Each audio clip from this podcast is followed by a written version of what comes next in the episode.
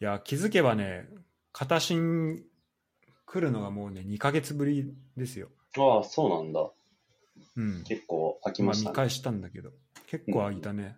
いや、片新は結構もう準レギュラーぐらいで来てほしいなと思ってる からさ。いやいやいやいや、それはもうちょっと近藤くんがいるので、僕は彼に任せますよ。いや、ちょっと片新いるとね、もっとね、こう、心強いんだけど。まあ、いつでも呼ばれたら全然、うんあ。の、参加しますよ、僕は。いや、ということで今回も来ていただきましたけど、はい。お願いします。お願いします。なんでね、もう、15、6回ぐらい空いちゃってんのかなうん、うんまあ、その間にじゃあそんなにいろいろやってるんだね。そうそうそう。この、この2ヶ月どうっていうので、まあ、前回なんか、うん。あのーあれの話をしたんだよね。多分クラブハウスとかがあー、なるほど。じゃあ、この2ヶ月そうだで出たクラブハウスが始まって、クラブハウスが終わったのか。そうですね。この2ヶ月で。 ちょうどそなるほのどスタート、スタートで話して。うんそうだね。確かにその話をして、えーっと、1ヶ月、うん、まあ3週間ぐらいかな、盛り上がりを見せて、えー徐々に衰退していくと。そうですね。どうつ使ってるうーんとね、使ってないね。いや、ログインはしてるよ、たまに。なんかどんなのがあるかなあっそうなんて。で、基本的にやっぱさ、俺たち、まあ俺もしわさんもそうかもしれないけど、まああの、うん自分がアクティブに部屋を立ってるってことはあんまりしなくて、どっか面白そうな部屋とか、まあインバイトされたら入るぐらいじゃん。っうん。ていう点で言うと、まあ自分がアクティブにしてないってなると、どんな部屋見てるかなってな、見て、で、どんな部屋あるかなって見たところで、どんな部屋もないっていう状況にもう陥ってしまってるから、そうだね。もう入る部屋がない。うんじゃあ話すこともないみたいな。知らん人と、うんって感じだし、みたいな。もうそのフェーズになっちゃったね。まあでもなんか最近だとまた、なんか、新しい、あの、スパチャだっけみたいな。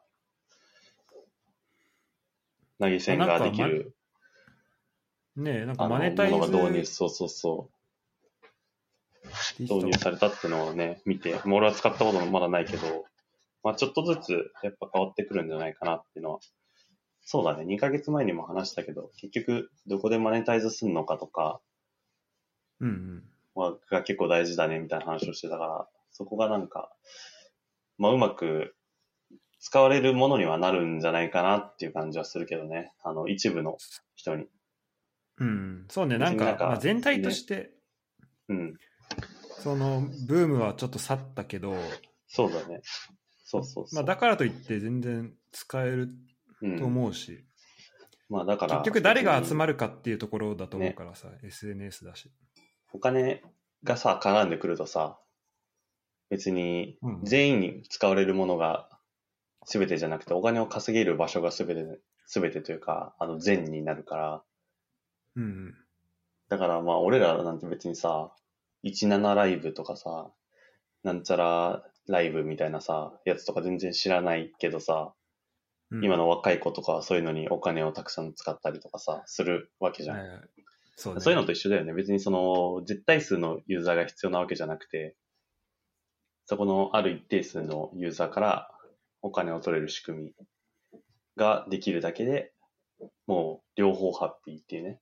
運営も、うんもうウィンウィンウィンだよね。運営もハッピーだし、使う人も、使うユーザー、配信する側も有利だし、ユーザー、あの、聞く側も有利というか、ウィンなるほど。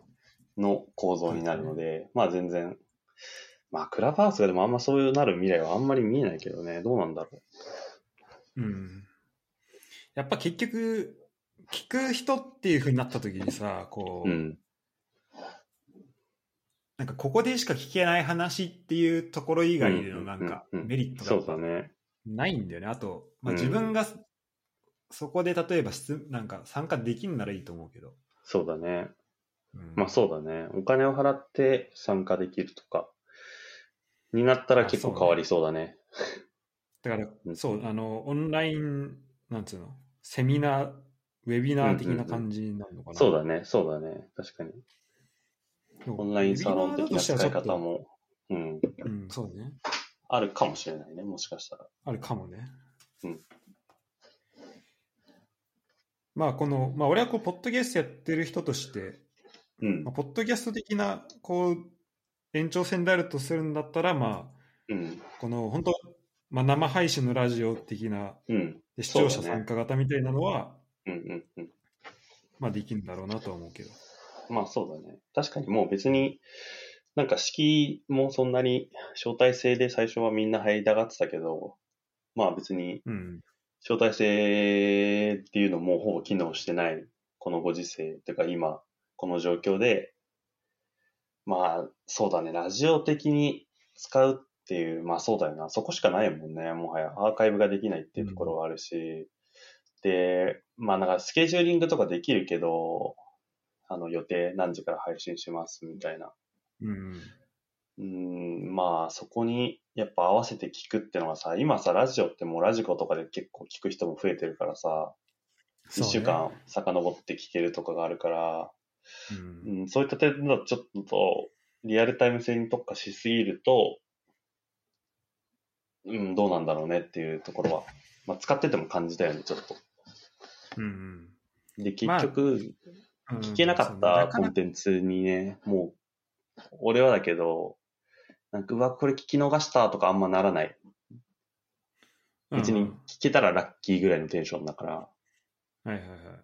なんかあんまりそこにさ、なんかもっとみんなね、うわ、これ聞き逃さなきゃ、聞き逃したくないから聞こうみたいな感じになるかと思いきや、あんまりならないっていう。自分のフリーな時間があって、その中でたまたまマッチしたなんか配信なりが聞けただけで、まあ OK だなだねぐらいな感覚だよね。うん。本当、時間マジでねえなって思ったわ、これやって。まあそうだね。うん、最初の方は確かに時間が解けるみたいなのがみんな言ってたね。そうそう。でも、まあ、俺の中では結構このクラブハウスはなんか役目を、うん。一定の役目はこう果たしてくれたなと思って。まあそうだね。うん結構影響はあったね。うん、いろんな人、いろんな方面というか。そうだね。うんうん、まあ、まず、そうだ、まあ、それで言うと、あんまこう横のつながりはできなかった。横のつながりというか、例えばかた、えっと、片親のなんか知り合いの人とそんな話すってことはなかったんだけど、まあそうだね。うん。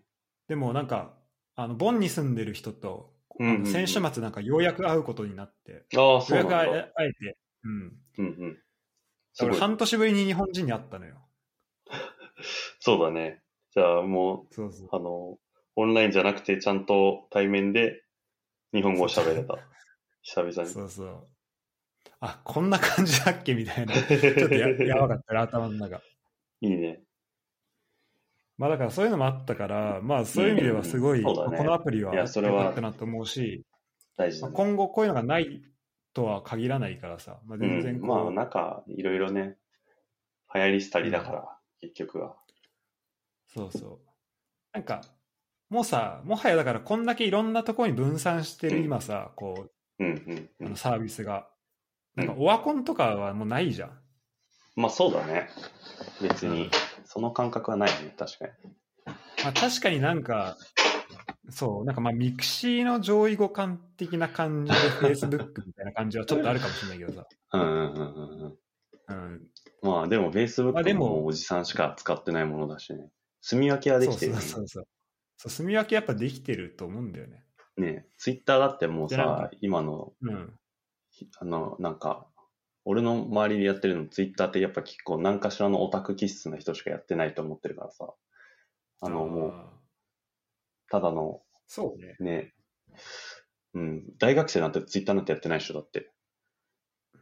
みんなインスタグラムでしょどう。なんだろういやインスタじゃないやっぱ。ね、結構それには時代を感じるというか、なんかみんな、いや、なんか俺ツイッターとかないと情報とか多分何も入ってこないなって思うからさ、うん。それすごいなって思う。結局ニュースとかさ、最新のなんかトピックスとかさ、インスタグラムって要はリツイートみたいな機能がないからさ、そうね。流れてくるのしょうもないストーリーしか流れてこないじゃん。うん。それを見てさ、あの、まあ、その人の動向はわかるけど、なんか、世論というか、ね、このご時世どうなってるかっていうのはあんまり把握できない気がするから、なんか逆にみんなちゃんとニュースとか読んでんのかなって結構思う。ツイッターやってないで、インスタをよくやってる人は。その分ね。うんね。で、なんか結構まあ、思あう、と、まあ、あとやっぱこの自分の周りでもういいやっていう人がやっぱ多いんじゃないうん、まあそうだね。うん。結構やっまぱ。あ、それもね、一個の選択肢かなと思うんだよね。なんかまあ情そう報だね。多すぎぎるからさ、もうたくさん。そうだね。そうだね。そういうことだろうね。情報多すぎて、確かになんか俺ら、それこそさ、研究分野だったりさ、なんかそういう技術のことってさ、結構流行りしたり、それこそ流行りしたりでさ、うん。流れが早いじゃん。早いね。だからそれをキャッチアップするためには、ツイッターみたいなの使わないと、なんか新しいものに触れられないんだよね。うんうん、だから俺は結構使うけど、まあ確かにそうそそうういった点では別にね、いらないんだもんね、おそらく。そんなに多い情報が。そう、根本としてそれはね、なんかやっぱ、まあ、なるほどだね。からやっぱ俺らがちょっとこう特殊なのかなとはちょっと思うよね。なるほど。それはちょっと今考えさせられたわ。なるほうん。でど。も俺そういうも、こ俺もやっぱそっち側にずっと行きたくて。とかうん。で、俺結構その、あのね、先月ぐらいに、うん。あの、サッカー用のアカウントを、うん。なんかフォローがに300人ぐらいいて、うんうんうん。で、なんかもう、もうなんか、で、なんか相互フォローみたいになってるとさ、もうなんかうんうんフォロー解除するのもあれだし、みたいなんで、まあそう一ね。回消して、うんうんうん。で、先日、まあ新しく、うん。まあ、作り直したんだけど、はいはいはい。やっぱね、こう情報を一回こう入ってくる量をもうコントロールしたいなっていうのはやっぱりああ、まあそうだね。あんだよね。うんうんうん。なんか確に、本当無限にあるから さそれこそうだそねクラブハウスじゃないけどこう自分のその場の好奇心でこうんう近場近場でどんどんこう,、まあそう奥だねの方になんかはい入り込んでしまうっていうのはやっぱあるんで、ね興味ある分野、トピックだけでいいよね。確かに。うんうん、そうそうそうう、ん。そうだね。そこはもう、うまく選択できるところだよね。逆に言うと。うんうん、そうそうあんまりその広げすぎちゃうとね、収集つかなくなるから。そうまあだからまあそうねまあこれ難しいんだけどバランスでだから結局自分がその時間をちゃんとコントロールできれば、うん。 その範囲は別に絞り込まなくてもまあそうだね。そう、やっぱ、やっぱなんだかんだ好奇心大事っていうのはあるからさ、うん。なんかいや、大事よ。でじゅしかも自分の研究、これしか、例えばサッカーだったらサッカーのことやってればいいと思ってたけど、なんか、うん。全然関係なさそうなやつが関係してきたりとか、やっぱするかうんらう、んそうだね。うんだから、まあ結局やっぱ自分をこう、まあディシプリンみたいなね、こうう、んうん。どう律するかうん、っていうところになってくるのかなとま思あうそうだけどね。それは本当そうだね。その通りだ。ただまあ、本当に何もし意識してないと、うん。なんか大変なことになるなとは思う。まあそうだね。ツイッターは。うん、ツイッター、TikTok と か。そうだね、TikTok とかもみんなもうなんか、無限に時間解けるっていうもんね。うん、なんか、TikTok は、ちょっと多分、現代版パチンコな気がしてて、ほう、なるほど。あの、俺、パチンコね、別に、うあん、の、そんな好きじゃないし、好きじゃないけど、まあ何回か行ったことあって、そうだね、免許合宿中ずっと言ってたもんね。そうそうそう、あの、パチンコ屋しかない から、その時に初めて連れてかれたのよ。パチンコ屋に、とうん一緒に行った友達と。うん。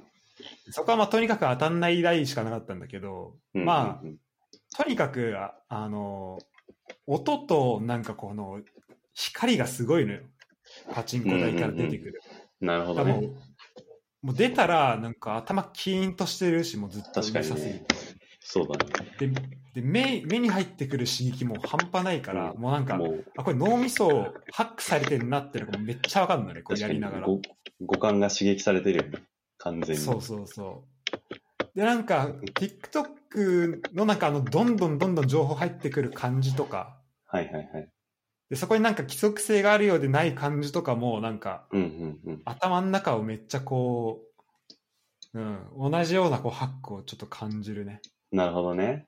確かに、うん、やっぱう、うまいこと言ってんなとは思う。無意識的だもんね、結構 TikTok って。俺もそんなに別に見たことないっていうか、アカウントないけど、まうあ、ん見てる感じだと、結構無意識的に次から次と、しかもパーソナライズされた動画とかが流れてくるわけじゃん。おそらく。そうそうそう。あんなんもうね、脳内、脳のね、表面的なところじゃなくて、奥の奥まで入り込んでるよね。いや、ほんとそう。しかもなんか音楽も結構、うん音楽結構自由に使える感じだし、そうだよね。ね。映像もエフェクトすごい良かっうんうたんりうしてて、んうんうんうん確かに、しかもなんか1回5、6秒で終わるしさ、うんうんうんまあこれはみんそうなだよね見るわって感じ。うんでも TikTok って結構ちゃんと JASRAC っていうさ、あの、著作権の音楽の著作権協会みたいなやつを、確か契約してんだよね。だから、あ、音そう楽そもうそちゃんと合法的に使えるし、っていう。まあ、ちゃんとした会社だからね、TikTok だって。う。そうね。なんかそう、俺も最近その著作権系調べてて、なんか YouTube とうんうんか、それのソーシャルメディアやっぱちゃんと買ってるみたそいうな。そうそう、YouTube とかも、だから他の歌っ、歌ってみたかどうかわかんないけど、なんか他で音楽、音源使うと、その作った動画のまあ収入の一部が、その音源の元のアーティストとか、作詞作曲家に入る仕組みになってるから、結構ちゃんとしてるよね。そうそうそう。だからやっぱそこはなんか、ねやっぱね動画のちゃんさ、と切り抜きとかもさ、YouTube でさ、なんか、ひろゆきが、にちゃんの創始者のひろゆきがやってたんだけど、うん。その動画を生配信とか何時間もやるから、そのいいとこ取りで動画を切り抜いて、自分のアカウントでアップロードする人がいるんだって、うん。ひろゆきの動画とかを。で、それについてどう思いますかっていう質問で、なんかそれは、あの、ちゃんと YouTube のアルゴリズムで、その自分に広告収入っていうか、収入が入るようになってるんだって、ひろゆきうに。んだから切り取った人がわざわざ、お金、時間をかけて、僕の収入をアップさせてくれてるみたいな。 いや、 むしろありがたいあの仕組みですみたマジ、そう、マジすごいと思うわ。いや、すごいね。それ、ほんとすごいなと思った。うん。そう、だかあらちゃんあと、のあえて、ね、ね、あえて公認にしないでさ。ね。だから、あれを切り抜きとかの動画で、でむしろウィンウィンじゃん。多分そういうのを作りたい人ってさ、自分のアカウントのさ、認知度というかさ、チャンネル登録みたいなのが増やし、増えたいっていうもので、他人のコンテンツを使って、チャンネル登録を増やしたいっていう、ただそれだけの願望で、で、使われた側は損することなく、その人の認知度アップにもつながるし、自分の認知度アップにもつながるし、収入のアップにもつながるっていう、かなりいい構図だよね。いや、ほんとそう思う。結あれは局、マジ下が養分になってるだけなんだけど、うんうん。 そうそう、まあまあ、あの、切り抜きする側はね、なんかこう、トップ5ぐらいだったらめちゃめちゃお金入るらしいけどさ、あ、そう。そうなんだね。あの、結構そう、再生数もなんか何十万とかなってるみたいだかうら、んうん。まあそうだよね。多分一部ぐらいは入るのかもしれないね。もしかしたら。確かに。うんうんその、なんかそだからの、そうその、そうシステムにうん。なるように一応し、なんか一応こう分ける、分けてもらうみたいな感じにしてるらしくて、まあそうだろう、ね。でも、、やっぱそう、でもさ、YouTube まあ、その切り抜きだけじゃ多分やっていけない、まあ結構丁寧に作るっていう、そのスキルはつくと思うけど、うんうん基本的にやっぱクリエイティブなとこものじゃないから さ、切り抜きだけだったら。そだからそこからね、何をするのっていうとこまあろそうはだねまああるけど。うんまあそこまで考えてる人いやないでしょ。そんな切り抜きなんて。 そうだね。まあ、とりあえずのお金が欲しいっていうところ。そうそうそうそうそうん。まあ、そうね。え、結構ひろゆきのやつ見てるう。いや、特になんか流れてきたり、それこそツイッターとかでバズったみたいなのが流れてきたのだけ見てるかな。うん。特に見てないかな。よよ結構毎日やってんの多分ね、週2、3ぐらいでやってると思うう。ん。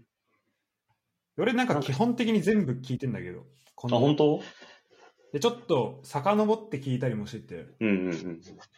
基本的に質問に答えるみたいな感じなんでしょそうそうそう、なんか基本的にこう、コメントが流れてきて、まあ、スパチう。うんャうんうんだ。けど、で、それに答えるみたいな感じで、なんか、そうなん一だ。個一個こうシステムがちゃんとね、理にかなってです、すごいなと思って てそうだね。なんか、やっぱこうさ、コメントがめっちゃ、なんか結構、まあ、普通のさ、あの、うんライブやってる人でもさ、まあ、コメント流れてきたのを読む、そのまま読むっていう人いるけど、うんうんうん。で、ひろゆきとかになるとやっぱこうさ、あの、まあ、嵐的な人やっぱ出てくるから、そうだね。で、こう、普通のコメントを読んでるってなると、なんかその嵐にこうう埋もれちゃって、こう普通の質問、本当に質問したい人とかが聞けない。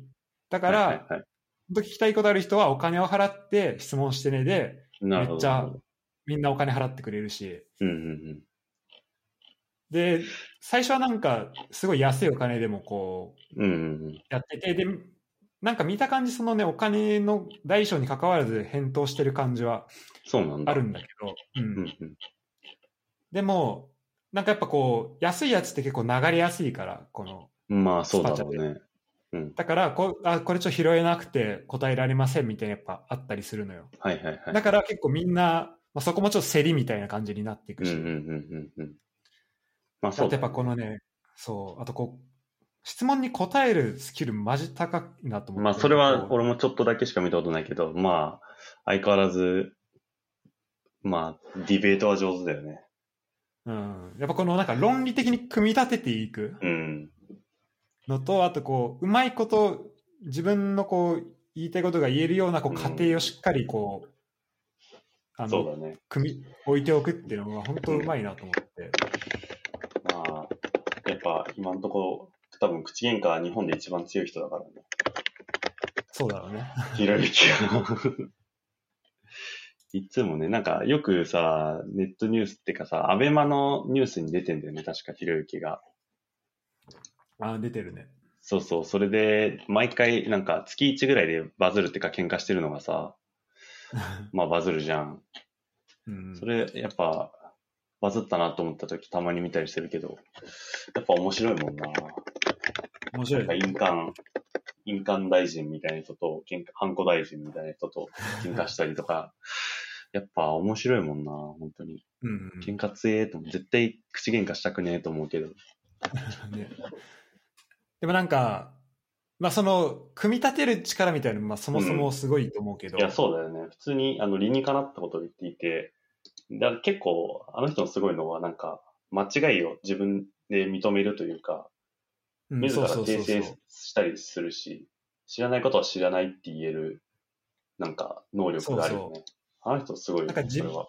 そうなんかちゃんと自分のことを客観視して、こう自分の、うんうんまあこれはできるけど、これはできないっていうのをちゃんとできてるし、うん、でも、あとまあ論理的なこう、やっぱ喋る力もあるけど、でも、うんそのやっぱ根本に、こうちゃんと知識とかがあって、そうだね。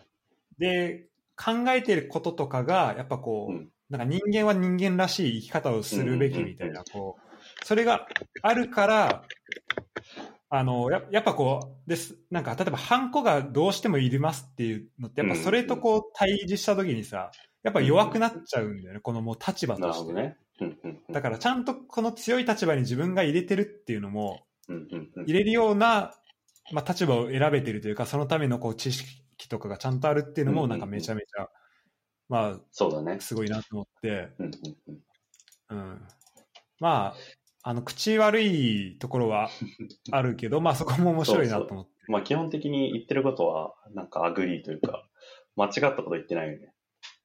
そうそうそうそういや、すごいなと思う、本当に。う。ん。なんかね、あの、あ中田あっちゃんがなんか YouTube 顔出しやめるみたいああ、なんか言ってたね。ななんんかか、それも撤回撤した回みたい撤撤回したみたいなのあったよね。な。そうそう。で、なんか、それあんまデータを見てないんじゃないかみたいな、まあなんか大悟とかもなんか言ってうんるうんらしくて。うんうんうん。そのコメントで、まあ、決めてんじゃないかみたいな。はいはいはい。で、なんか、ひろゆきが、うん。あの、顔出ししないで、うん。あの、まあ、要はこう、視聴者から見て、こう、親近感があまりないような、なんかアバターでやってたらしいの、その、うん。顔出ししてないやつが。はいはいはいはい。なんか N って書いてあって、うん。はいで、表情とか特になしで、まあなんか動きだけはい、はい。ついてるみたいな。うんだから表情付きでやってみたらいいんじゃないのっていうので、うんな。んか昨日、なんか配信したんだよね、それ。あ、そうなんだ。 アバターね。 あアバターで。で、なんか表情付きのやつで。えーなんかゲームのキャラクターらしいんだけど、うんうんうん。それがね、めちゃめちゃなんか気持ち悪くて、なんか不気味の谷でままさに、うんうんうん。なんかもう結構ね、そうなんだ見てて、うん。しかもなんか、なんかうまくいくことトラッキングできてないのか、なんか途中で動き止まったりもするしはいはいはいはいはい。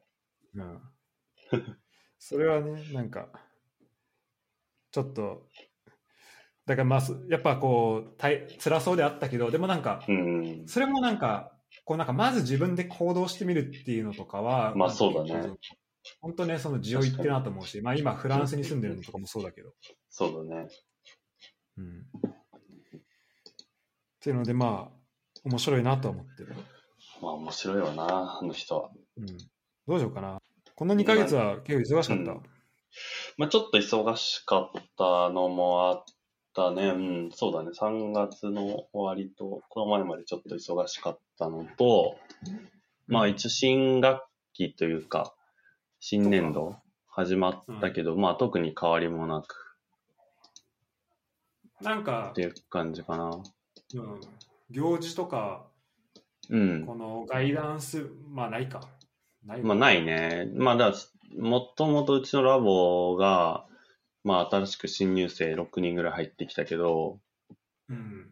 まあでも、抜けたのが一人なんだよね。あの、M2 の子が一人いなくなって、へえで、B44 人、配属になった子4人と、えっと、M1 が外部から2人入ってきてっていう感じだから、抜けた子がほぼいなくて、むしろ緊急室の規模的にはでかくなったっていう。自学だったね。そうそうそう卒業生は卒業生がさ、1人だ、M2 の1人で、M23 人いたんだけど、2人離心したから、あ、そうなんだ。すそごういそな。うそう。だから、一人だけ卒業して就職しちゃったけど、まあ割と残ったかなっていう感じだね。そうだね。それで6人入ったらかなり。そうそうそうそうそでも、まあ、このタイミングで新しく入ってくるっていうのはあると、そのコミュニケーションとか結構大変だろうな。う。まあでも、割と、まあ名古屋っていうのもあって、そんなに危機感はそんなみんな感じてないから、割とみんなラボに来てて、俺もあ、そうなまあん、だ。半分、いいねまあ週、多くて2だけど、まあ週1か週2ぐらいは行ってるかな、今も。あ、本当いいね。うん。全然もう、東京、大阪ちょっと今またね、増えてきちゃったけど、あ名古屋はそうなんだ全然、全然なので、全然でもないけど、まあ、緊急事態宣言明けたら、そうまそあう、それある程度は増えるからね。まあ、ここでいかにして耐えるかだけど、まあ、それにしても名古屋はそんなに多くないから、うん、あ、でも100人超えてんのか。名古屋。そうだね。ちょっと全然埼玉もなんか100人超えたみたいなの見た気がする。うん。まあでも名古屋の規模だったら、今ね、東京、大阪がすごく増えて、まあ、大阪が特に増えていて、日本は。まあどうなるかねって感じだね、これから。そうね。まあ、本当なんか爆発的にはならないよね。うん、まあそうだね、ちょっとヨーロッパと比べると、日本は、まだ少ない方ではあるけど、でも、だいぶね、イギリスとかも、やっぱワクチンで広がってきたのかうん、かなり制限を解除するみたいなことを言っていているし、イスラエルとかもあねそう、そだいぶ感染者は減ってるから、うんまあワクチンの効果はある程度認められているのかなっていう印象はあるけどね。イギリスはなんか1月何万とか感染者だったけど、うんうん今、なんか2、そう3だね千人とかなんでしょ。うん、死者数もそんなにもう3桁ぐらいって言ってたから、だいぶ減ったんです。うん。いやそー、れはすすごいわ。まあでも、さすがにね、イギリスとかがね、なんか、ジョンソンさんが、僕もなんかパブに飲みに行くみたいなことを言ってた気がする。ああ、そうそう、見た見た。 ね。 そのコメントめっちゃ好きだったんだよな。なんねつったっけななんか外国人っぽい。あ私もパブに行き、慎重に、でも確実にビールジョッキを口に 運ぶ。いいことだ。うん、めっちゃいいわ。まあだから、だいぶロックダウンみたいな。え、ちなみにドイツは、ドイツかボンとかはロックダウンなの、今。そうですね。あの、そうおなんだ店はやってるとこはやってるけど、まだ飲食店は開いてなくて。なるほど。まあ、それ買いから物してとかか。そうね。でも、まあ、どんどん変わっていく。うん。なんかイギリスがそれこそ良くなれば、うんだからそこで一個こう、そうだね。てかそうそこにそう追随してかなんなんだろうな、まあ、前例がで一緒きるもんねな感じで、そう、うん傾向がさ、出てくれば、そうだね。ドイツもどんどん感染者数が減っていけば、うんうんうん うん。うん、良くなっていくと本は思うし、早くマジで外で飲みたい。せっかくドイツに来たのにね、ビール飲めないじゃ嫌だもんな本。当に、マジで。本当そう。まだ1回しか外で飲んでない から。ちゃんとねえ。それもなんかもうはるか。か昔だし。うん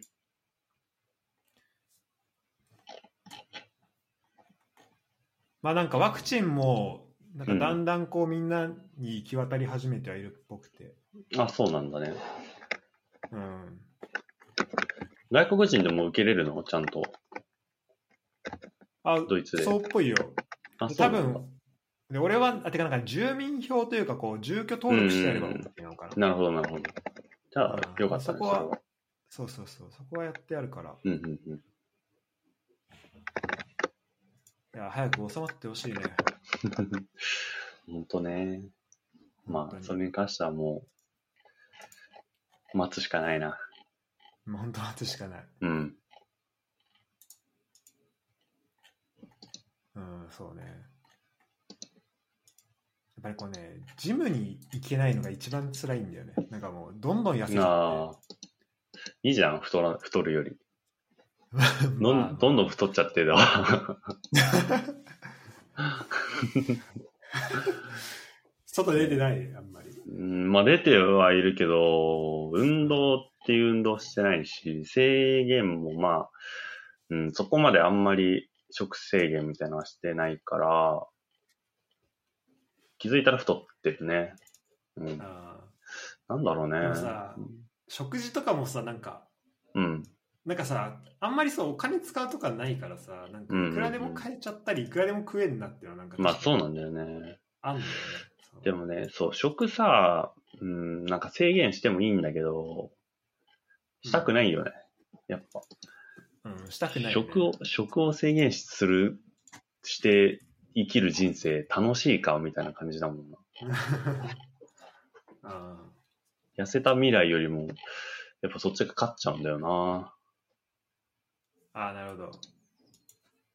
あまあ、なのでてかそそこはね、確かにな。なんかあと、うんどの食食べ物が好きかっていうの結構ありそう。ああ、まあそうだね。うん、俺なんかそもそも好きな食べ物のさ、野菜とかだったりするからさ。うんうんうんうんうん。うん確か。なんに、そうだな。いくらでも食ってもなんかあんま問題ないけど。それはいいね。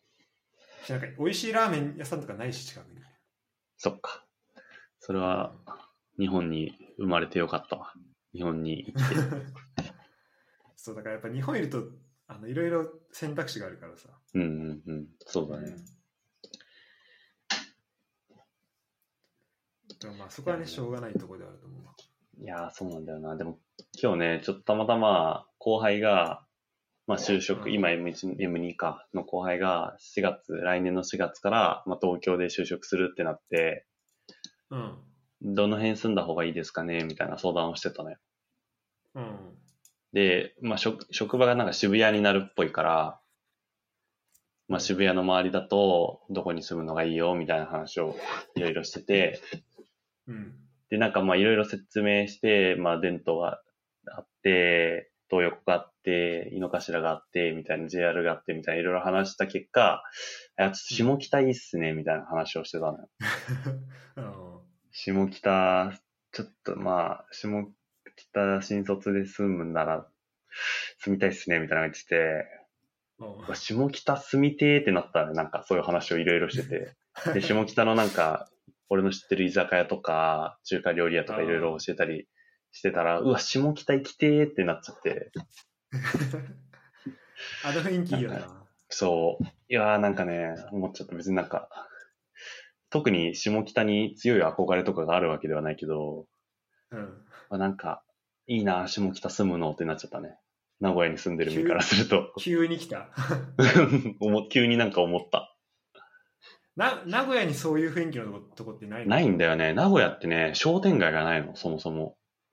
あ、そうなのそれなんか結構ね、びっくり。いや、あるけど、ちょっと駅から離れたとことか、なんかさ、戸越銀座とかさ、商店街とかさ、すごいはいはいはい。昔ながらの商店街みたいなのもあるしさ、昔ながらでもないけど、なんか結構東京ってさ、商店街いろいろあるじゃん。それこそなんうかん阿佐ヶ谷の駅前のとか、いろいろあると思うんだけど、本当になくて、アーケードみたいなのも、マなジんかか。ね、そう。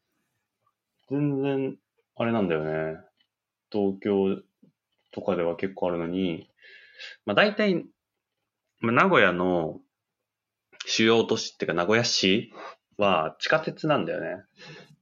うん。基本的にあー。 JR があんま人権なくて、名古屋市って。うん JR なんか、ちょっと遠くに行くときしか使わないから、基本的に地下鉄を使うんだけど、地下鉄の上がって、やっぱ栄えてないじゃん。基本的に駅の周りが多分栄えるから、地下鉄の出口のところってなんか栄えてないのよ、あんまり。なるほど。だからなんかね、商店街とかあんまなくて、それこそなんかアメ横みたいなとこなんて全くないし、ねとそれどうなんだろうねなんか東京がやっぱあ、まあ、ある、大須の、大須っていうところにあるっちゃあるんだけど、アメ横みたいなところが、う、うんん、なんか、ちょっとしょべ、しょぼい感じの、うん、大須ぐらいだね、確かにある。そう。なんかもっと、しかもちょっと観光地なのよ、そこは本当まあ、アメ横みたいな感じだね、うん本当に。うんだから、なんか、生活する上での商店街みたいなのってあんまなくて、ななるほどそう。ちょっとね、それは物足りなさを感じてるわ。あの雰囲気ほんといいよねねえ。ちょそっうとななんんだかよ雑多な感じうんうんうんうん。もありながら、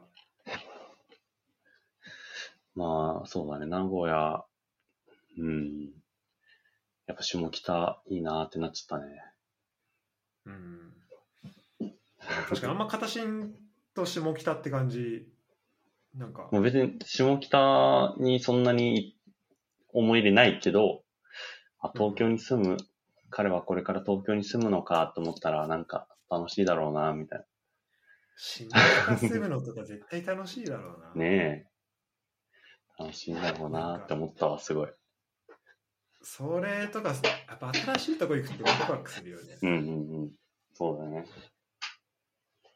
っていうのはちょっと旅の話もしたいんだけどいいかなうん、いいよいいよ。って言っても、俺の話は多分もう、すべてストックを尽くしたぐらい、しらすのやつで話してる気がするので、まあい まあ一回特集で話したもんねうん、そうそうそうそいやでもやっぱこうあれはなんかいろんなところを喋ったけどさ、う。うんうんうん。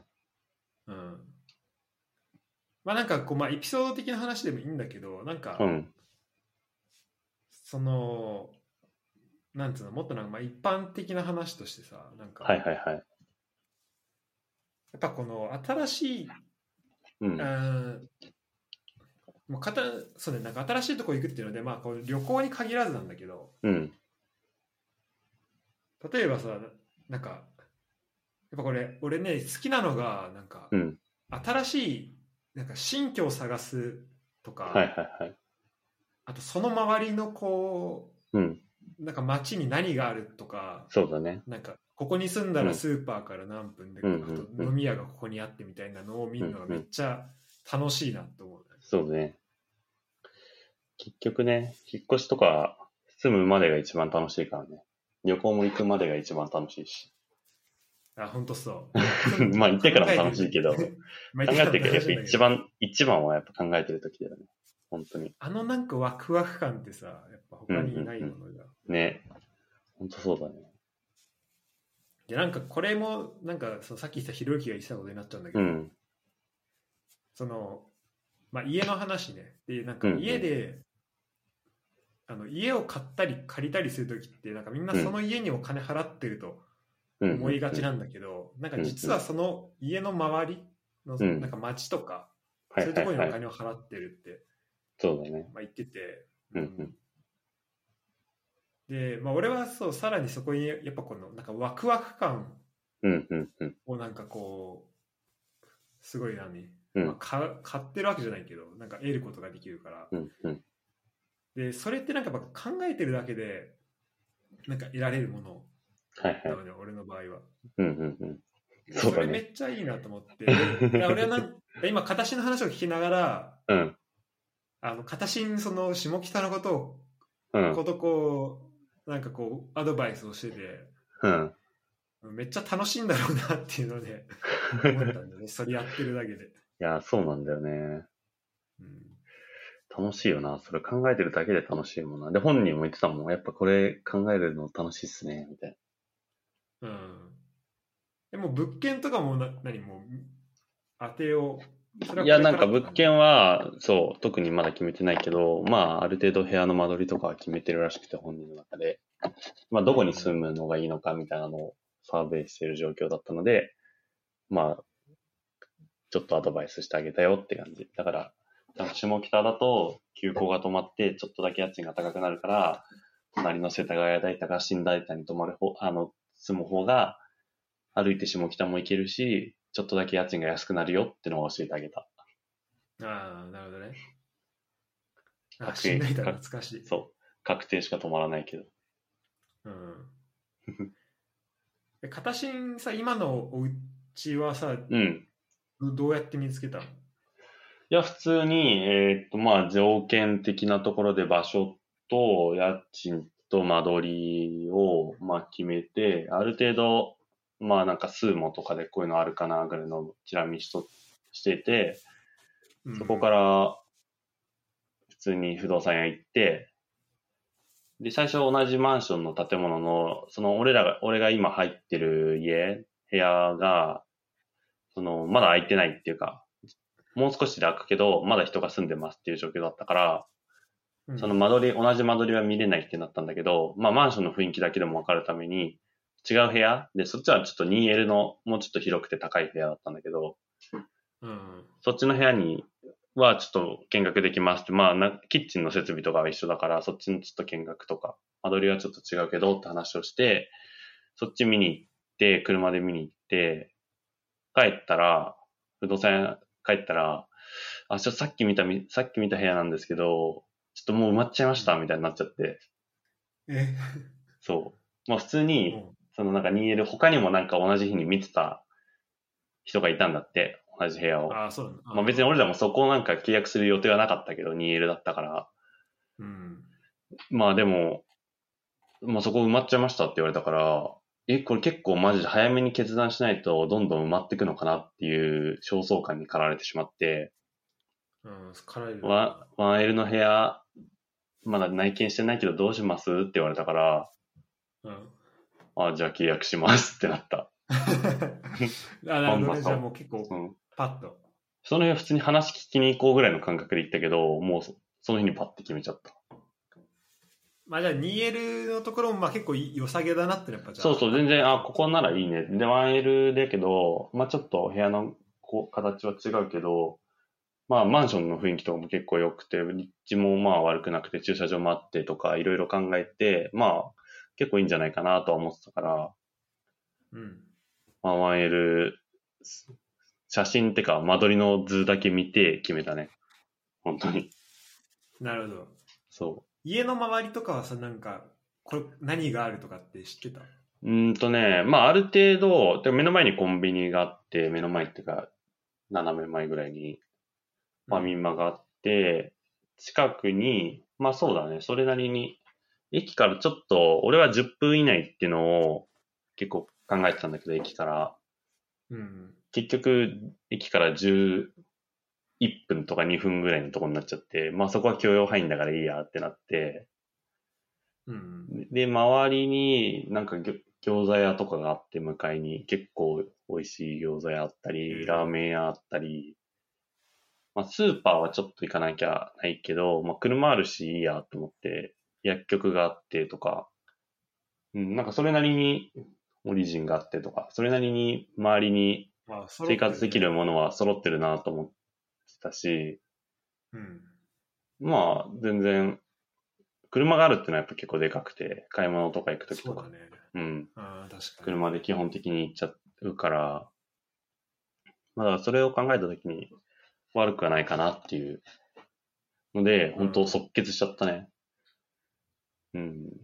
まあでも便利だ思ろうなったより、ちょっとようん今思うと、思ったより、このワークフロムホームっていうか、そのテレワークが多くなっちゃって、はいはい。なんか、そうだね。自分の部屋が欲しいなって今ちょっと思い始めてるぐらいかな。ああ、そっか。そうそうそ。そううだよね。まだそれぐらいか一人で住んでるわけじゃなない。もんな。う。。うんまあでも、基本的におおむね満足してるし、でも確かに部屋探しめっちゃたく楽しかったな、最初。楽しいよね。うん。で物件、あのさ間取りを見るのも本当楽しいね。あーなんか俺、そその探し方あんましたことないんだけどさ、なんか、うん、あの場所というか、その例えば、うん。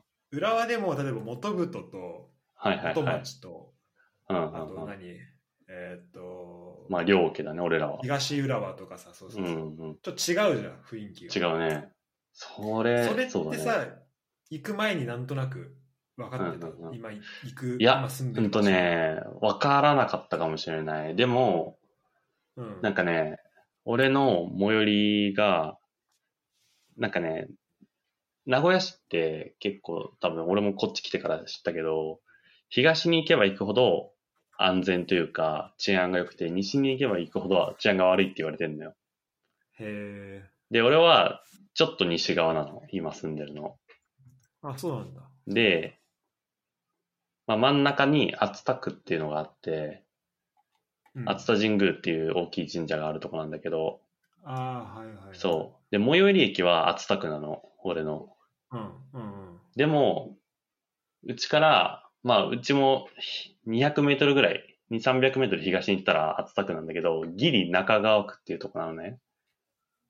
うん。だから、ちょっと治安が悪い、ちょっと悪いって言われてる場所なのよ。へえ。うん。なので、ちょっとそれは最初不安だったかもね。あ中川区大丈夫かなみたいな。うん。でも、今思うとあこの辺か全くう、ん全く何もなかったな。問題ない。問題なし。そっか、そこをもっと東に行くと、みずほとかになるんだ。そうそう、もうそっちの方とかは全然、そうそうそう。ミスホークはもういいところよ。へえ。まあなんかこうそう、その辺がやっぱおも面白いなと思って、うんうん。やっぱあんまり、やっぱこう、浦和の周りとかと比べたらさ、そうだね。知らないわけじゃん、街の知らない知らない街の雰囲気とかって。うん、知らないよ。で、そこでなんかそれってやっぱこう、なんとなくの聞いてた印象とかでさ、うんうんうんまあ決めるしかそうだないね。けど、うんやっぱなんかこう住んでみて変わることってなんかたくさんあるんだろうなと思って。うんうんうんうんうん。そうだね。うんまあでも、そういった点で言うと、まあ、おおむね満足してるかな。うん、なんか浦和は結構治安いいし好きだったけど、まあ、浦和でさ、治安いいし、好きだったって、ただせさ、そこで生活をしてて、せあの、学校に通ってたからだと思うんだよね。なんか、基本的に。うんで、悪い思い出がないっていう。なんか、いい思い出があるってのは、あ俺の個人的な感想ね、これは。なんだけど、基本的にどの町で住んでても、基本的にみんないい思い出は多分あるはずなのよ。うんうんで、そこに悪い思い出が加わると、まあそれが相殺して、むしろ悪い思い出の方が勝っちゃうみたいな人が多分あって、地元愛に多分影響する気がするのよ。うんうんで、なんか浦和は、なんかいい思いの方が、はまあもちろんするけど、なんか悪い思いはあんましない場所だなっていうのは結構思うね。うん、そうだね。なんか街の治安とかも含めて、その学校環境で、学校の周りでさ、なんかそんなめちゃくちゃやんちゃなやつとかもさ、別にそんないなかったし、うんうん、自分が被害を被るほどやんちゃだった人ってあんまいないじゃん。てかそうい、そうそう、いたかもしれないけど、あんま自分と関わってない、そうそうそうそうそうそうそうそう。うんだからそういった点で言うと、なんか別に嫌な思い出がないから、いい思い出で、が美化されて、地元愛につながってんのかなってのは思うね。うん、まあ、浦和に関してはでなんも、あとは、浦和レッズがあるからってのもちょっとあるな、やっぱ。まあそうだ ね。そこはかなりでかいね。そうそうそなんかさ、新しいところにちょっと住んだり、 う。うん。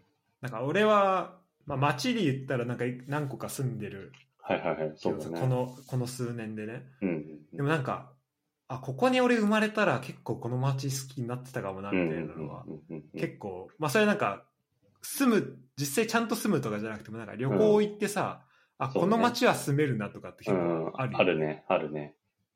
それこそもうね、なんか住めば都な気がするけどね。うんうん。どこでも、多分俺、どこでも好きになると思うわ。だで形は特にあれでしょそのその辺のなんか対応力というか、うそれはん、まあ高いそうだですよねね。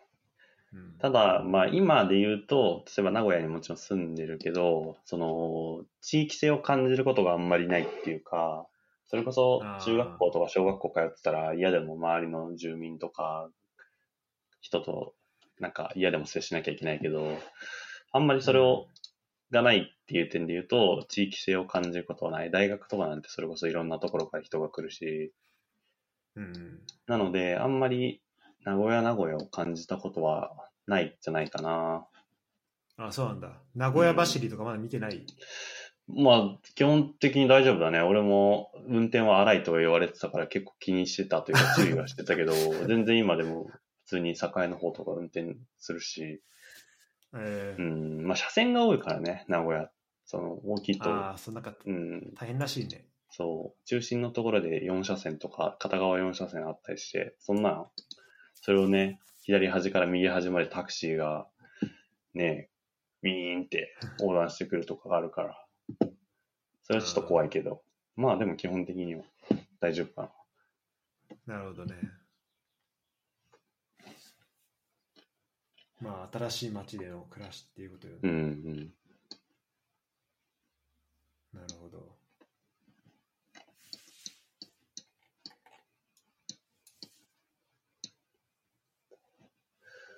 そうだね。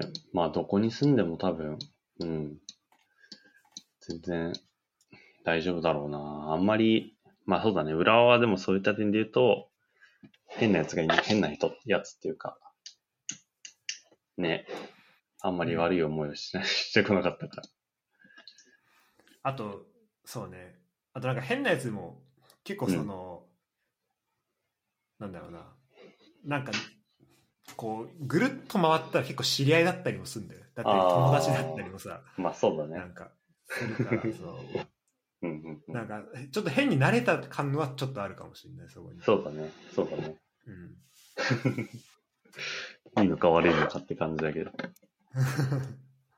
そうねいやなんかさその街の特徴みたいなところで言うとうん。なんか俺が今で俺やっぱあなんともそうだしうん。ドイツもうなんか行く前全く分かんないわけよその街はいのはいはい感はいじとかはいはい。そうだね。だからさで分かんないじゃんで、うんそれまあ例えば日本からでもなんかパリの北の方はちょっと危ないとか、まはいあ、はいはいはいはい。言われたりするけどさ、あるね。なんととボンって何みたいな感じでどこですか、みたいな情報すら、日本語の情報すらほとんど落ちてない場所だもんね。そうそうで、まあ、ボンはなんかこのあの、まあ、元西ドイツ首都だったりが結構大きいから、あ、そうなんなんだ。かう日本人も実は結構いたりしてーん。なんかコミュニティもあったんだけどなんか俺がいた時のなんとマジで日本人いなかったし、なんか聞いたこともないもんな、なんとも全然。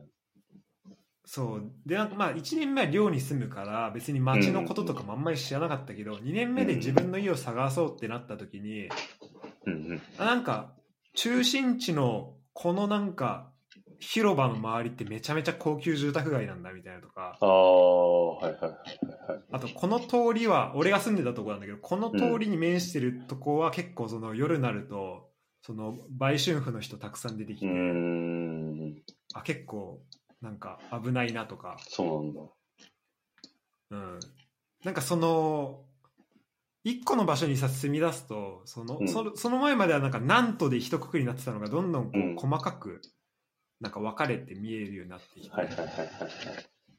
なんかこうまあ解像度が上がっていく感じがあってさうんそれはすごいそうだね。なんか楽しいなんか住んでてそう楽しいなと思うしうんうんで今の家もなんかまあこう結果的にこのルームシェア今してるけどでちょっうん。とはいなはいんはい。か丘の上の方に住んでるんだけどあ、そうなんだ。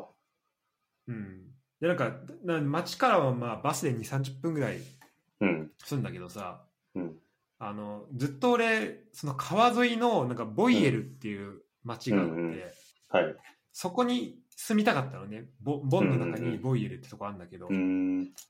でそれなんかもう地図で見てもうめちゃめちゃ良さそうなとこなのなんか、はいはいはいはいはい。川沿いですぐ近くなんかちょっと、あのトラム沿いにいろんなお店あってなんか飲み屋もあって、うんうん。あなんかここ住んだらめっちゃ毎日楽しいだろうなと思って 仕事終わりにここの飲み屋行ったりするんだろうなみたいなのを想像してうんうんてでも、まあ、やっぱこうさ最初着く時はなんかルームシェアした方が多分いいのかなっていうのもあったから、はいはいはい。まあ、結果的に今のところ住んでんだけど、うんうん頭の中ではこやっぱここいいんだろうなっていうのはあったうんんですうよんうん。で実際にねあの1ヶ月2ヶ月ぐらい前からなんか初めて行ったのよ、その辺にあ、そうなんだ。そしたら本当になんかふあの2月だったんだけどうん。寒いのねやはっいぱ、はいはクソ寒かったわこっちの2月もううんマイナス13度とかになってたから、い。いい。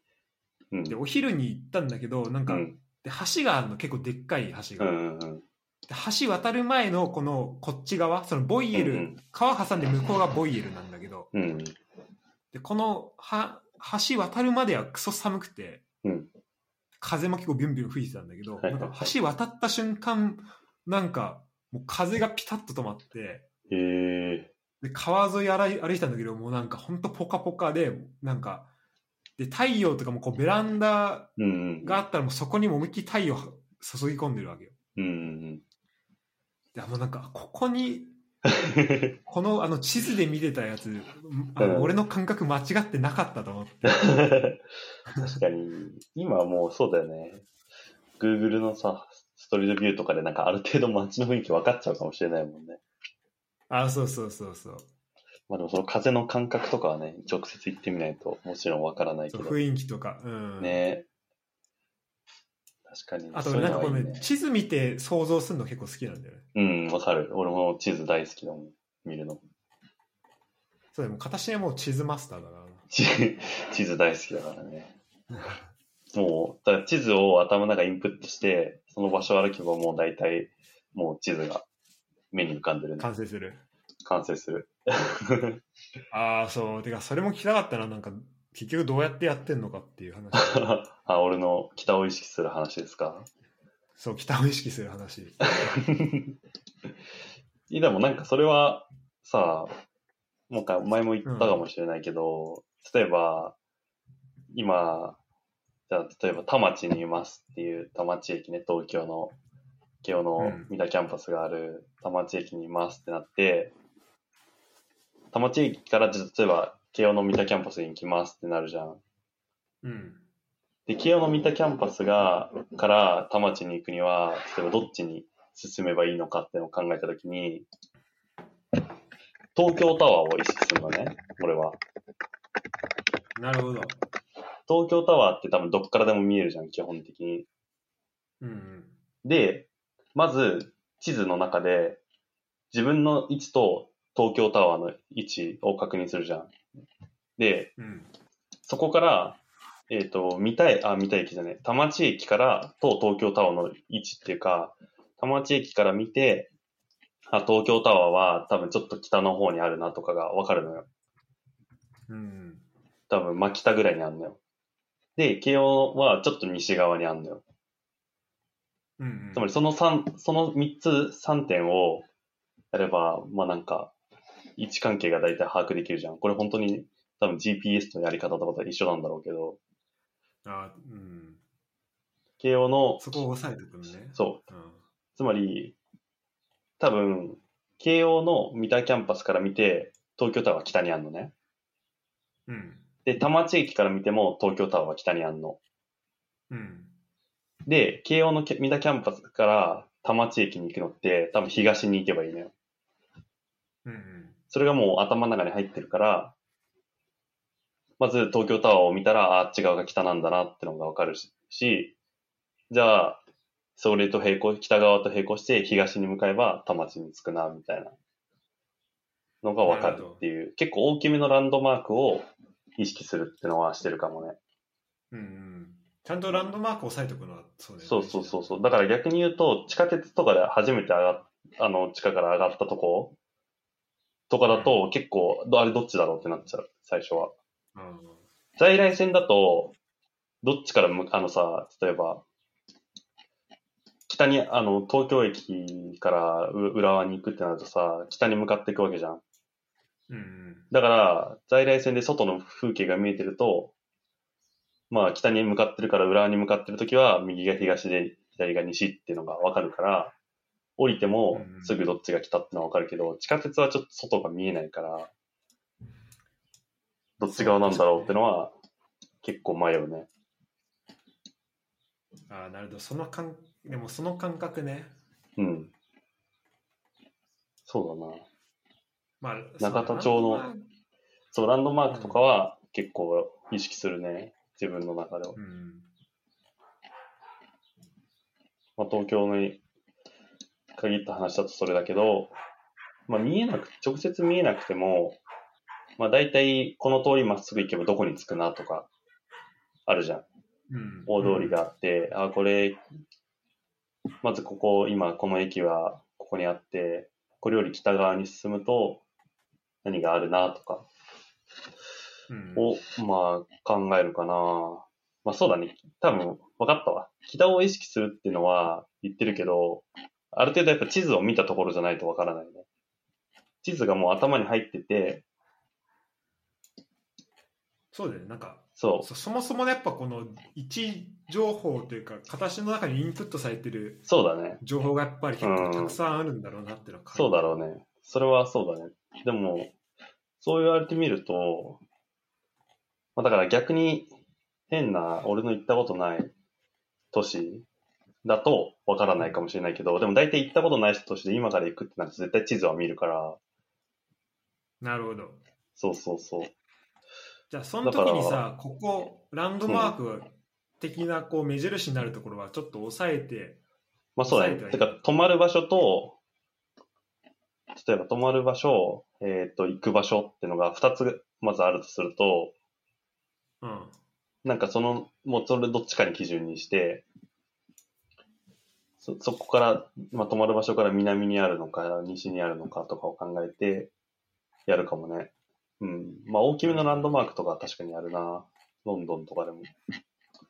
うんうんやっ ぱ、確かにでもあとやっぱ形にさそのチャリで湘南台まで行ったりしてたわけじゃんそうだね。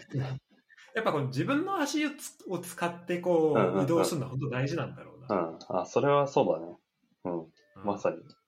で、結構前も話したかもしれないけど、俺も歩くの好きだから、うんうんうん基本的に歩くのが多いのよ。やっぱり、うんあの、観光とか旅行に行っても。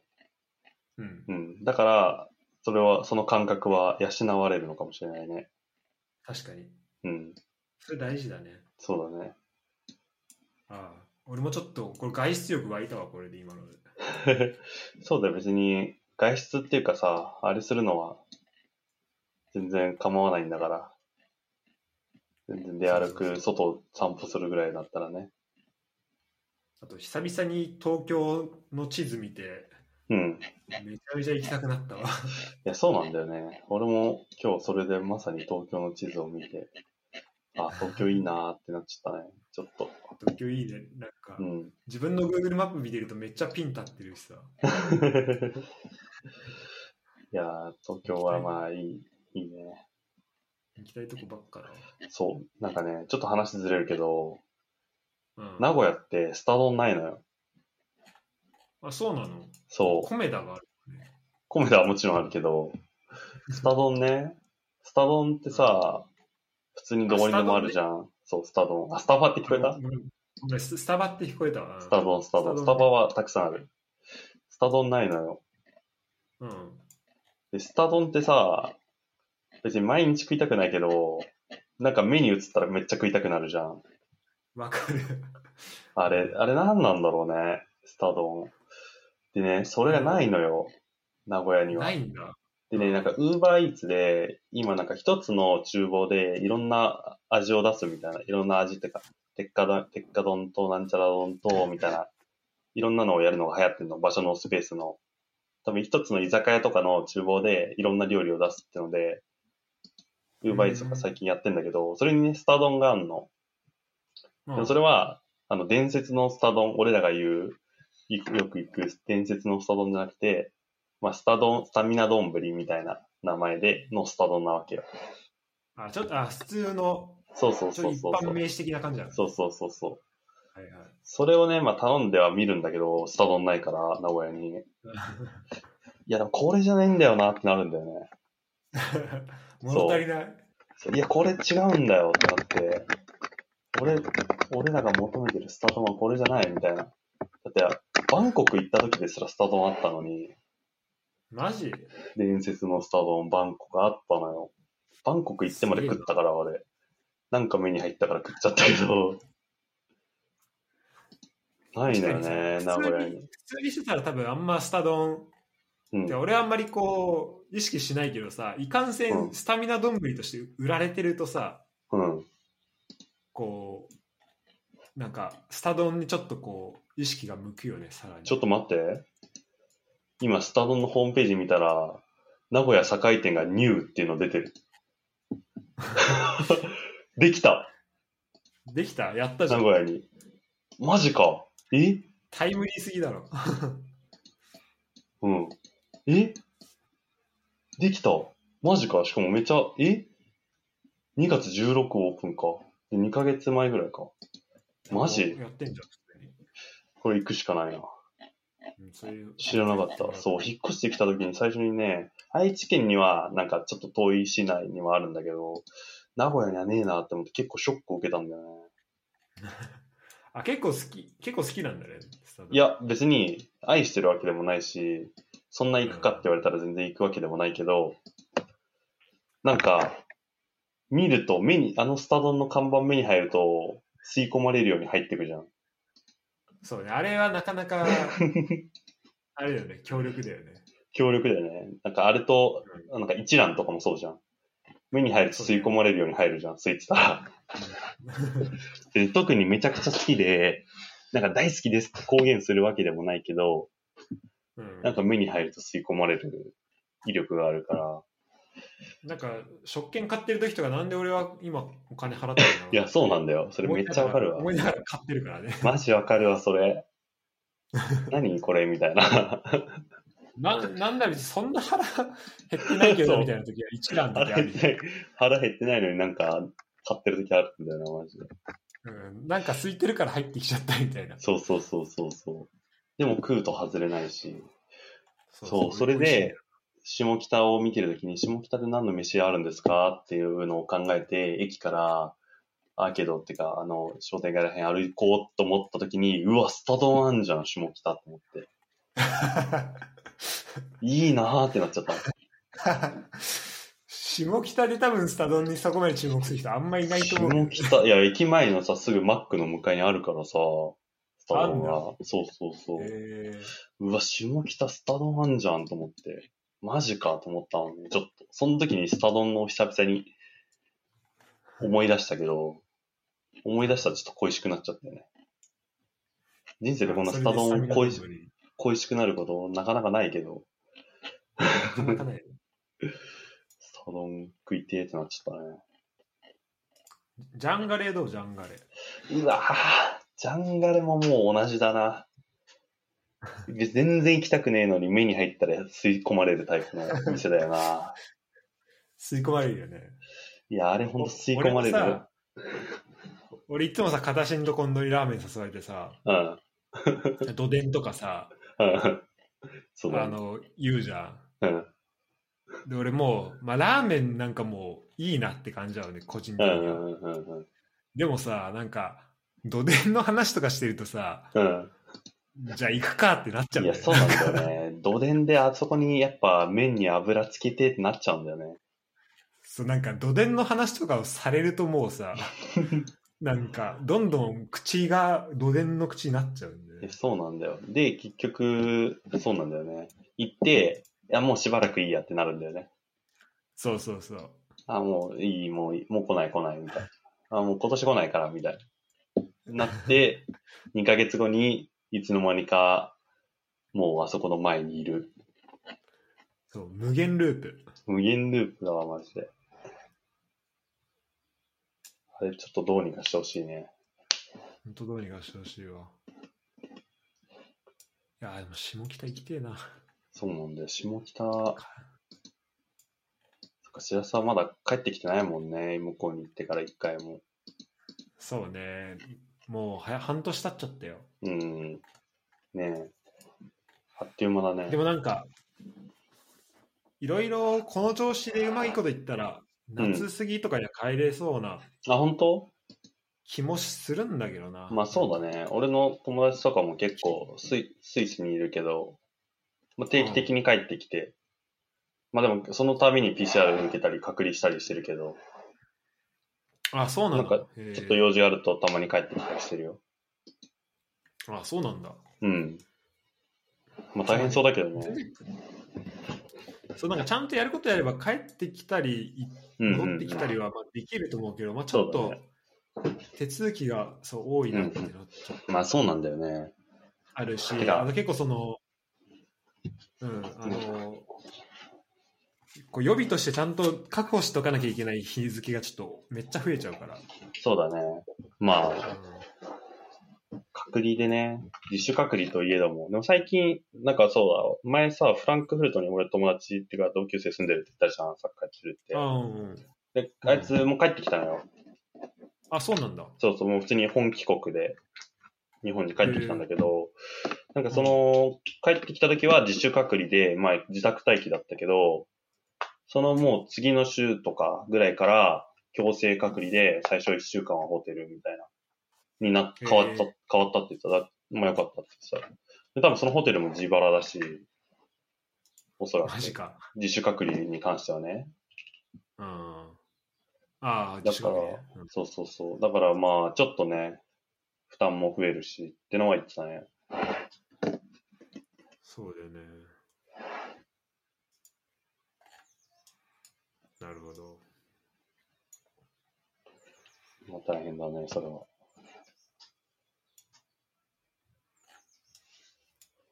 ちょっと、あれだな。なんかやっぱ本当ヨーロッパから見ると日本マジ楽しそうだからな。まあそうだね。俺は結構家にいるっていうか、特に外外出はあんまり用事がなければしてないけど、まあ普通に東京の人とかは全然、なんか、何のそのって感じはするね。うんうんうん。あともうなんか普通に地方とか旅行行ける感じでしょわかんないけど。まあそうだね。国内だったら全然、まあなんか言われることも特にないしって感じだろうね。うんうん。そう、国内旅行したいなと思ってさ。そうだね。最高じゃん国内,、うん国内旅行なんてもう、そうだな。飛行機も乗ってないしな、しばらく。あ、本当うん。このコロナ禍になってから全然どこも行ってない。そうだね。まあ、帰省は2回したかな。うん。今年、この前3月では、初めて、今年初、実家帰ってお、明けおめしたけど、あ、マジか。うん、まあ、そんぐらいかな。特に、うん、量、だからこっち引っ越してちょうど1年経つけど、1年ちょっと経つけど、まあ2回帰っただけだね。あ1回はマジしらすが行く直前の時だったね。9月あ、うん。かな多あ分の時2回。うん。そうだね。実家帰ったなおさんだけだな。うん、つかもう規制になるのか。そうだよ。なんかい や、あんあんたもだよ。大人だな、形。規いやいやいや、あんたもそうやで。制って言うんだ。けど、俺もう、あの、実家なくなっちゃうので、ああ、そう言ってたね、そういううの。ん。あの、裏に実家。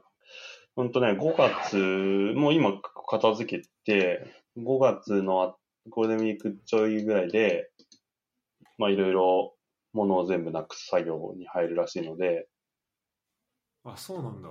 まあその辺でだいぶ片付けというか、まあ父親が引っ越すって言ってるんだけど、でも多分埼玉市内なんだよね。多分世野とかなんじゃないかあそうな。なわかんないけど。へえ世野か大宮か、浦和ではない気がするな。なんとなあくそっだちけどの方行くんだ。うんへ。えなんで、まあ浦和民ではなくなるかもしれないね。な帰ったところでもう家もないし、実家もないし、新しい家に俺の寝るところもないし、今は自分の部屋に布団、布団っていうか、まだベッドがあるけど、ああそれもなくなるから、まあ、帰る用もなくなるかなって感じだね。まあなんか、なんかそういう話聞く と、なんか、本当に大人になったなっていうのをちょっとそうだね。感じざるを得ないよね。片心が育ったあの家がもうなくなるわけそうじだゃん。よ。一応俺ね、うんと、生まれはあげおなんだけど、うん0歳、1歳とかかな。で、浦和のちょっと近くの一軒家に住んでたの、今の家の近くの。うん。で、そこが、まあ、そこから5歳ぐらいの時に、今、もともとうちの父親の実家だから、実家っていうか小さい時ってか、まあ、若い時に住んでた家だから、そこに、へえまあ、2世帯住宅になったんだけど、その前住んでた0歳、1歳から5歳の時に住んでた家ももう壊されてんだよ。あ、そうなんだ。そう。で、それがね、小学校ぐらいの時で結構、うわみたいになって、あ、家なくな、うん前住んでた家なくなる、みたいな感じにもなったし、それがまたね、大人になって、二十数年間住んだ家が取り壊されるっていうね、そっか、いや、そうだね。さら地になって、まあ多分建売りの家が5、6軒建つんじゃないかな。マジで。裏に、裏もさ、親戚があ、そっか。 3軒あって、そこも全部なくなるから、まあ途中って、あ、じゃあ結構広い、広いね。そうそうそう、結構広いと思う。まあ、そこに、建売りの住居が立って、立って、ああ、家建ったなって思って、終わるんだろうな。う。一軒家がなくなるのってまたちょっと違そうだ。ね。確かにマンションとかだとね、あんまりその感覚ないもんね。うんその土地丸々自分で家だったんだ。そうそうそう。で、それがまた新しく何かに変わるっていうね。 うん。なるほど。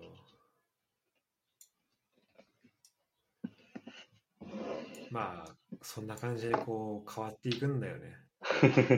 まあ、いつかはね、全員いつかは経験するようなことなんじゃない実家がなくなるという。せ切ないな。なるほど、ね。早かった、ちょっと早かっただけで、うちは。そうね。うん。面白いな。自分の家がそうなるのまだ想像できないからいやな。そうなんだよね。ちょっと、どんな感じになるんだろうな。まあ、うちは結構長かったからっていうのもあるけど、そもそもが。んまあでもちょっとね、感慨深いですよね。感慨深いね。うち猫飼い始めたからあ、そうなのな。あそこのマンションは別にあれなの全然、ペットあ飼育猫いるらか。しい。そうなあんでだ。そうなんかね、子犬飼ってる人とかもいるし。うん。あでペットは大丈夫らしいんだけどさ。じゃあ猫飼ったんだ。そすごいね。う。めっちゃ可愛いんだけど、 まだ見たことない。まだ見たことない。インスタでしか見たこと ない。インスタアカウント作り出して。親バカじゃん。本当に。本当にそう思うで、俺、そのなんか猫飼い始めた日と同じぐらいの日に、うん。こっちで、あの、アレルギー検査したら、猫アレ、猫アレルギーで俺、あ、そうなんだ。うん、なんか26年住んでて、初めて知ったんだけど、ダメじゃん。帰れないじゃん、もう。そう、かえちょっと住む、だ俺もだからそういう意味では実家をなくしたのかもしれない。ねえ。実家をなくした。帰れないね。そうなんですよ。まあ、そんな感じですかね。あ、レッツどうよ。いや、面白いね、レッツ今。面白い、面白い。ね。うん、全然み、もう見てて楽しいね。ちゃんと毎試合見たくなるもんな。ね楽しみだし。ほんと、小泉と秋元のことどんどん好きになるもんね。試合重ね本当るただんびに。ね。 本当ね。あの二人。マジでいいよな。まあ、小泉もちろんすごい好きだけどさ、秋元もなんか、聞いてたけど運動量えぐいって。秋元の運動量やばいね、ほんと。あんなん好きになるわな。うねんえあれは本当、サポーターの心掴むタイプの選手だよね。あんだけねチームのために頑張ってくれる。本当だよ、ね。確かに、セルがさ、セルヒオがさ、栃木で一緒にやっててさ、うんお前はなんか走り回るだけスタジアムを沸かせられるみたいな言ってたらしいのよ。入る前に。へえだから行ってこいみたいな。本当その通りだったよね。本当その通りだね。ね確かに、それなで言うとちょっと岡野っぽいね、なんかその。そうだ ね。走りも犬のように走り回って。同じ系譜有事。ねうん秋元は本当にいい選手だね。マジだって西川のさ、なんかフィード追いついたやつとかもさ、犬のフリスビーと一緒だったもんな、あれマジで。 取ってこいみた取っていこい。な。ワンワンワンっつって。ダッシュで取りって追いついたみたいな。ほんとそんな感じだよ。試合し、試合終盤の馬力はなんか一人だけ違うんだよなねなんか一人だけ途中出場のせい。ね。あんなに動けないよ、普通。いい選手を獲得したわ。うん名古屋に来たらさ、うん。み試合は見に行くの。うんとね、去年、いや、いや、グランパスの試合は見ないし、もちろ ん。見ないけど、レッツ戦は去年は、えーっと、もちろん無観客だったんだけど、最初3月にある予定だったけど、ギリ無観客になっちゃって、見に行けなかそっうだよね。た。うんではい、えーっと、今年はね、最終節か、最終アウェイ最終節かなんかなんだよね、確か名古屋が。あ、 30そうなんだ。 7節とか、うん、そうそうそう。だから、むしろそのぐらいだったらもう、お客さんもある程度入れて、アウェイのサポーターもそう入れてるだろうから、なんか、そうだね、12月4日だ。結構後だね。あ、本当。そうそうそう。俺、それワンチャン見に行こうかな。そう だね。全然帰ってきてる時だったら、いうん。や、マジであれも、行きたいねそうか。名古屋裏は。うん行きたい。あ、そう、でも、形の1月11月13か。あ、そうだね。2週ずれぐらいだ。まあ、まあ、1ヶ月ぐらいいて、そうだね。視圧的にはさ、もう今、リモートだから別に日本帰ってきてもいいっちゃいいの。そう、なんか一応ね、有給取ることになるけどあの、そっか、有給が取れるんだね。うんまあでも、まあだからほぼほぼフルフルとかで使えば全うんう然、んうんうんうん。そうだ1よな。ヶうん月ぐらいは入れると思う。うんうん。いや、いいな、行きたいな。うん、トヨタかな。トヨタスタジアムでもちょっと遠いんだよああ、なんか、アクセスちょっと、あれな。らアしいクセス悪いから、まあ、車で行くしかないな。車で行って、駅からも遠いからね、あそこ。地元民強えな。みんなで車で行きましょう。いいっす ね。生でサッカーをやっぱね、見たいよね。いや、もう見てないね。本当に。ダゾーン。でも逆に俺、多分、去年、初めてかもしれない。全部リアルタイム、ほぼリアルタイムでダゾーンでレッツ戦見たの。あ、本当にうん、やっぱほぼずっと基本土日家にいたから、なんか前までは結構ちょっと出かけてたりとか、なんか他のイベントに行ってたりとかの時間とかで見れないとか全然あったけど、去年1年はマジで何もなかったから、土日に。基本むしろ J リーグ見るのが土日の楽しみみたいになってたから、うんうん。うん、ほぼ全部見たね。そう考えると。なんかリアルタイムで全部ハイライトだけとかじゃなかったの。初めてだった。じゃあ、それは素晴らしいね。まあ、内容はどうなんだって話ではあるけど、去年に関してまあは。去年の試合 で、見るいよやり今年の試合、まあ確かに全部見る方がそう。いいことはいいけど。今年もちゃんとまだ見てるから。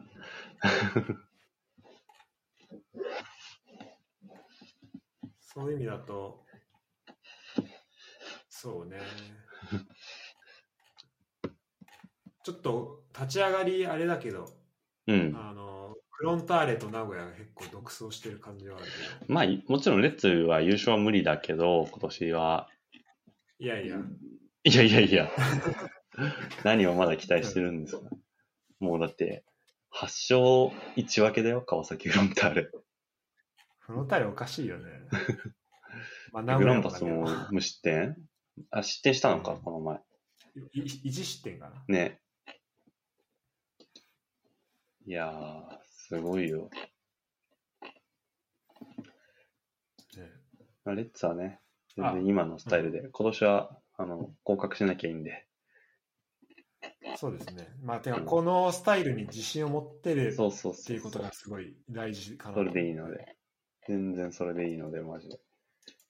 うん、そういう意味だともう上々ですよね来年以降、また新加入の、夏にね、まあユンカーを取ったけど、夏にもう一人ぐらいね、夏のウィンドウで新加入取って、そうだね一花咲かせたいね。10番も空いてるわけですし。うん本当だわね、最終ラインの選手とかも来ないんかなあとそうだデねンがまだ帰ってそう、デンがまあ復帰するっていうのがね、あるから。それで、まあでも岩波も牧野もね、なんだかんだ最初よりかは割と良くなってきたし、そうねうん、またここで競争が生まれるとさらに良くなる可能性はあるから。うんうん一応なんかユンカーは背番号7になりそうなんだよね、確か。